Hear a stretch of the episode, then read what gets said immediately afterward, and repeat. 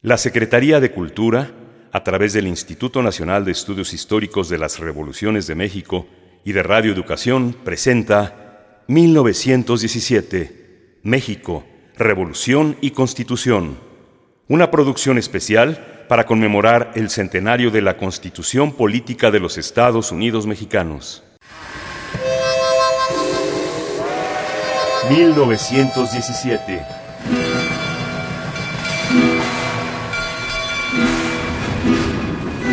México.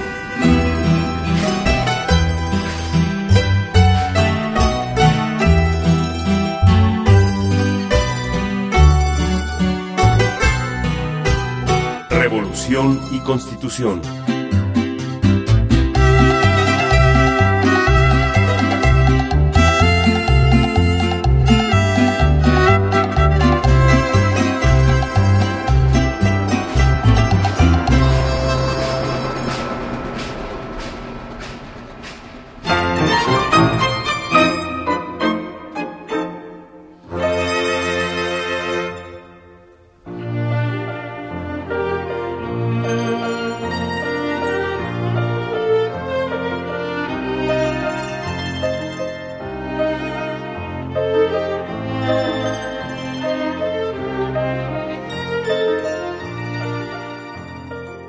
Estamos a finales de agosto de 1914. El general Obregón viaja a Chihuahua para conferenciar con Villa y poner fin al distanciamiento que aún persiste con Venustiano Carranza.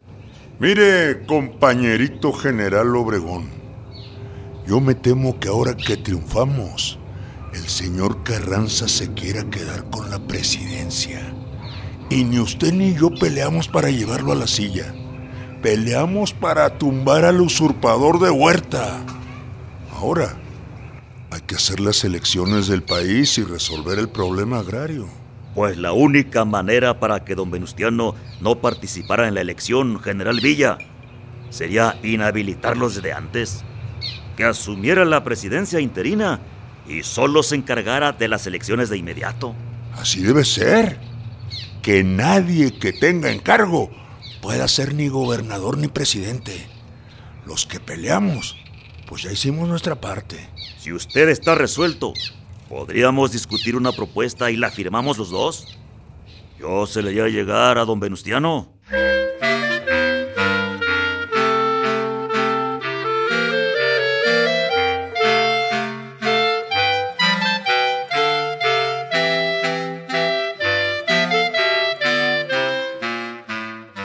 Obregón y Villa le enviaron la propuesta al primer jefe para que asumiera la presidencia interina y convocara a elecciones. Carranza nuevamente rechazó los acuerdos en los que veía un afán por poner límites a su liderazgo.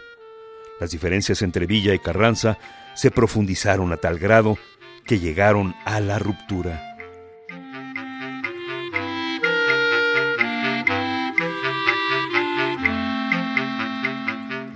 En el mes de septiembre de 1914, don Venustiano citó a una junta de generales y gobernadores constitucionalistas. Apunte usted, por favor. Venustiano Carranza a los generales y gobernadores constitucionalistas. Desde el principio de la lucha actual, ofrecí a todos los jefes que secundaron el plan de Guadalupe que al ocupar esta capital y hacerme cargo del poder ejecutivo, llamaría a todos los gobernadores y jefes con mando de fuerzas a una junta que se verificaría en la Ciudad de México, para acordar en ella las reformas que debían implantarse, el programa a que se sujetaría el gobierno provisional, la fecha en que deberían hacerse las elecciones de funcionarios federales, Habiéndome hecho cargo del Poder Ejecutivo de la Nación, he acordado señalar el día primero de octubre para que se celebre aquella junta. ¿Eso es todo, señor? Sí. Haga circular la invitación a quien corresponda. Sí, señor. Está aquí don Luis Cabrera. Que pase. Déjenos solos.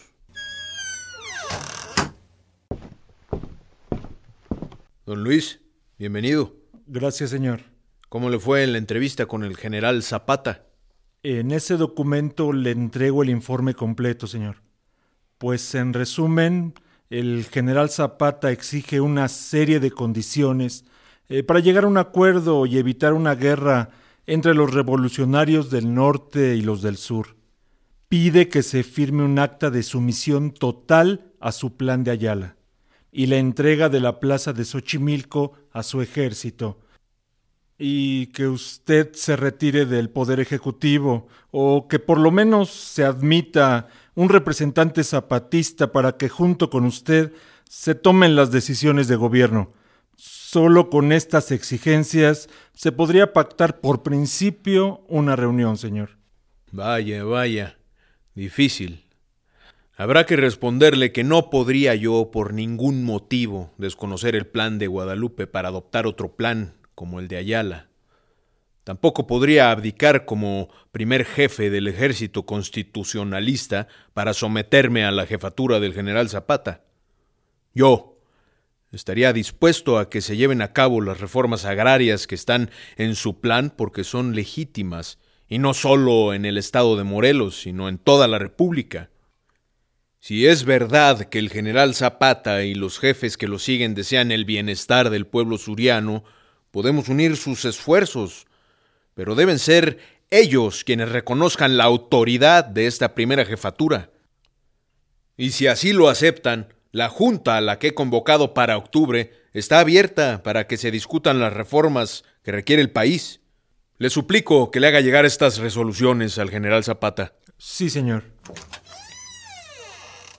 El 1 de octubre de 1914 inició la junta en la capital del país sin representantes de la División del Norte ni del ejército zapatista. Obregón y otros jefes militares como Antonio I. Villarreal, Lucio Blanco y Eduardo Hay convencieron a la mayoría de los representantes del constitucionalismo reunidos en la Ciudad de México de trasladar la reunión a Aguascalientes para que, en una convención revolucionaria, pudieran asistir los representantes villistas y zapatistas. Carranza tuvo que aceptar esa decisión, aunque no creía que pudiera llegarse a un acuerdo entre las tres corrientes revolucionarias y no se comprometió con la convención.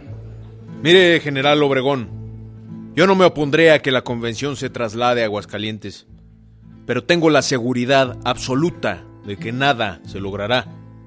Los hombres que están detrás de Villa van a poner todos los medios que estén a su alcance para evitar toda solución pacífica porque son ellos los que encabezan la reacción. Yo no quiero, bajo ningún concepto, ser un obstáculo, pero sí le advierto que tampoco entregaré el país en manos de un hombre como Villa, porque su ignorancia y sus ambiciones siempre van a ser un peligro.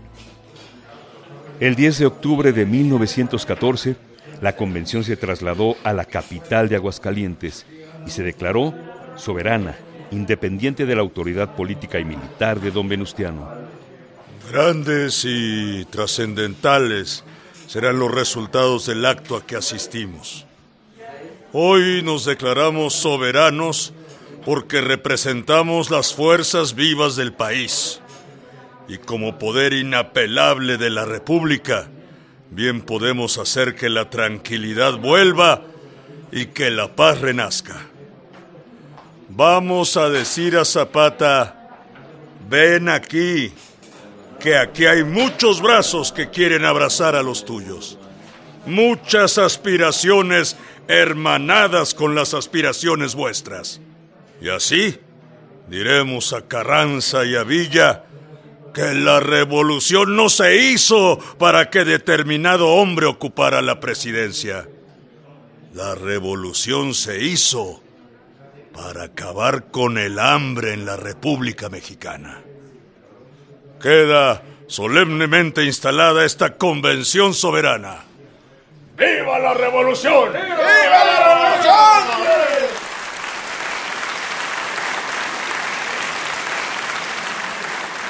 Con la llegada de los representantes zapatistas, la convención se adhirió a los principios del plan de Ayala que en uno de sus puntos establecía el nombramiento de un presidente provisional.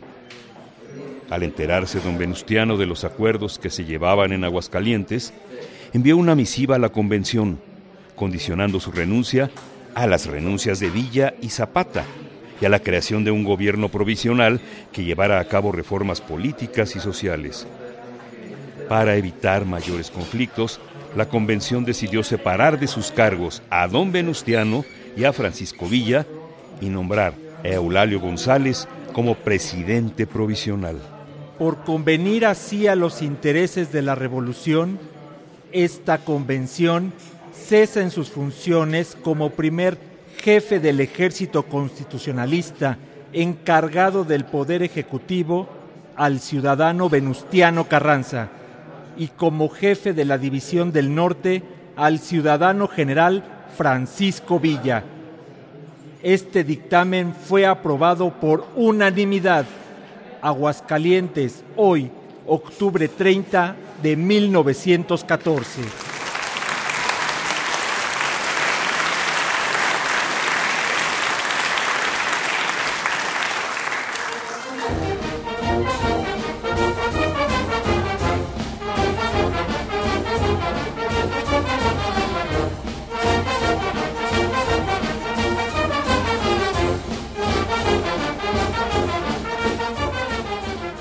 Al conocer el resolutivo de la convención, don Venustiano se rehusó a aceptar la separación a sus cargos, pues consideraba que no se habían cumplido todas las condiciones que había presentado para su renuncia.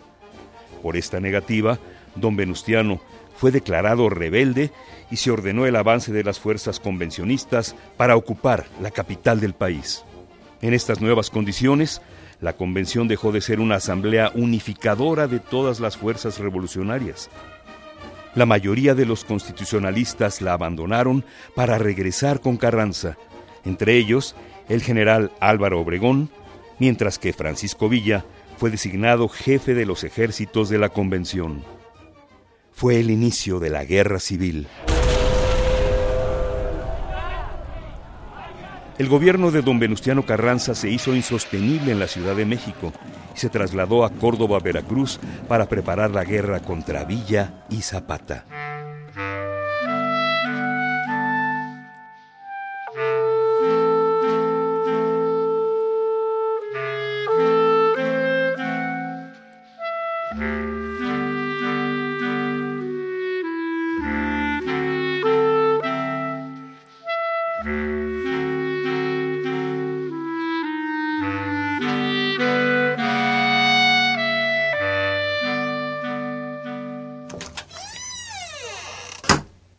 Señor, un telegrama urgente.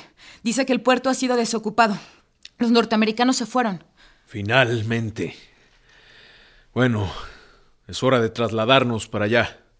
Estaremos más seguros y tendremos algunas ventajas para la lucha que se avecina. Hay que avisar a todos los funcionarios que desocupen la Ciudad de México. Debemos reorganizarnos. Sí, señor.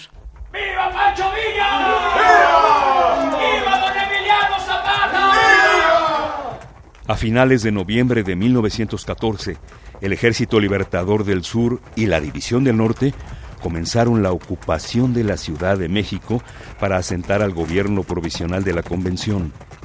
Las fuerzas villistas y zapatistas permanecieron en la capital hasta finales de enero de 1915.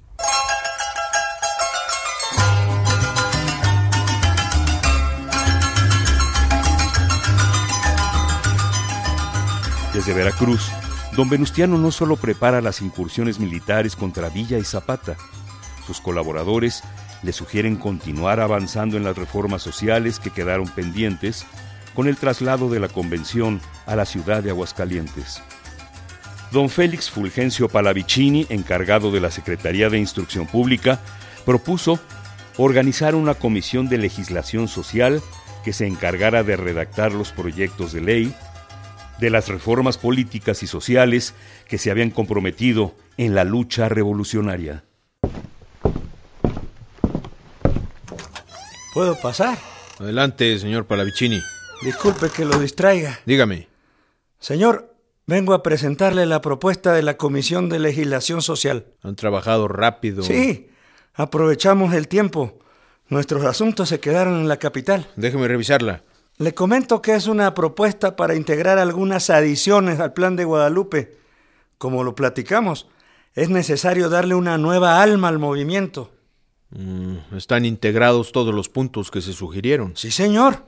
En estos momentos, Macías, Rojas, Cravioto y los demás integrantes están trabajando en los proyectos de decreto sobre el municipio libre y el divorcio.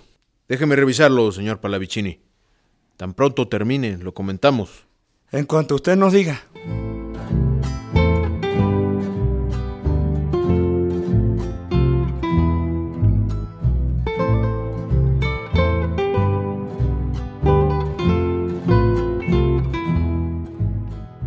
El 12 de diciembre de 1914, don Venustiano dio a conocer las adiciones al Plan de Guadalupe. En estas adiciones se estableció la continuidad de la lucha militar, ahora contra la reacción villista y la implementación de reformas económicas, políticas y sociales.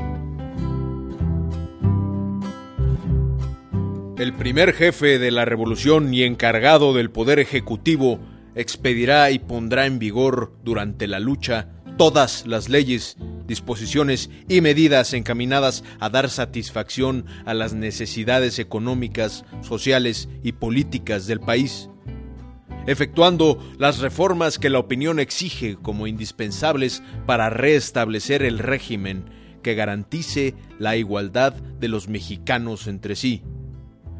Leyes agrarias que favorezcan la formación de las tierras de las que fueron injustamente privados, leyes fiscales encaminadas a obtener un sistema equitativo de impuestos a la propiedad de raíz, legislación para mejorar la condición del peón rural, del obrero, del minero y en general de las clases proletarias, establecimiento de la libertad municipal como institución constitucional, bases para un nuevo sistema de organización del Poder Judicial independiente. Y en general todas las demás leyes que se estimen necesarias para asegurar a todos los habitantes del país la efectividad y el pleno goce de sus derechos y la igualdad ante la ley. Durante el mes de diciembre, don Venustiano inició su labor reformista con un decreto sobre la jornada laboral de los obreros textiles y el incremento salarial.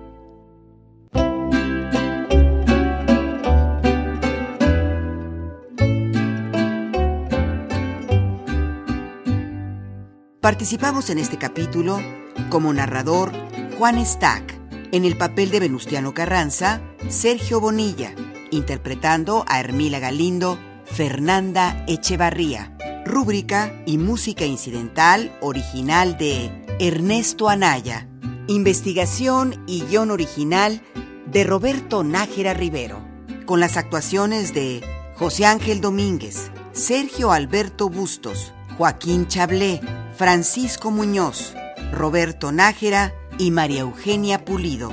En el equipo de producción, Fortino Longines, Gabriela Castillo, Francisco Muñoz, Lourdes Garzón, Laura Elena Padrón y María Felicitas Vázquez Nava. 1917.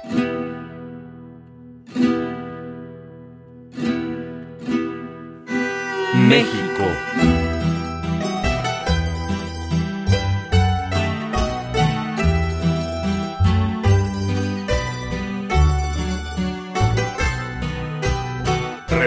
Y Constitución.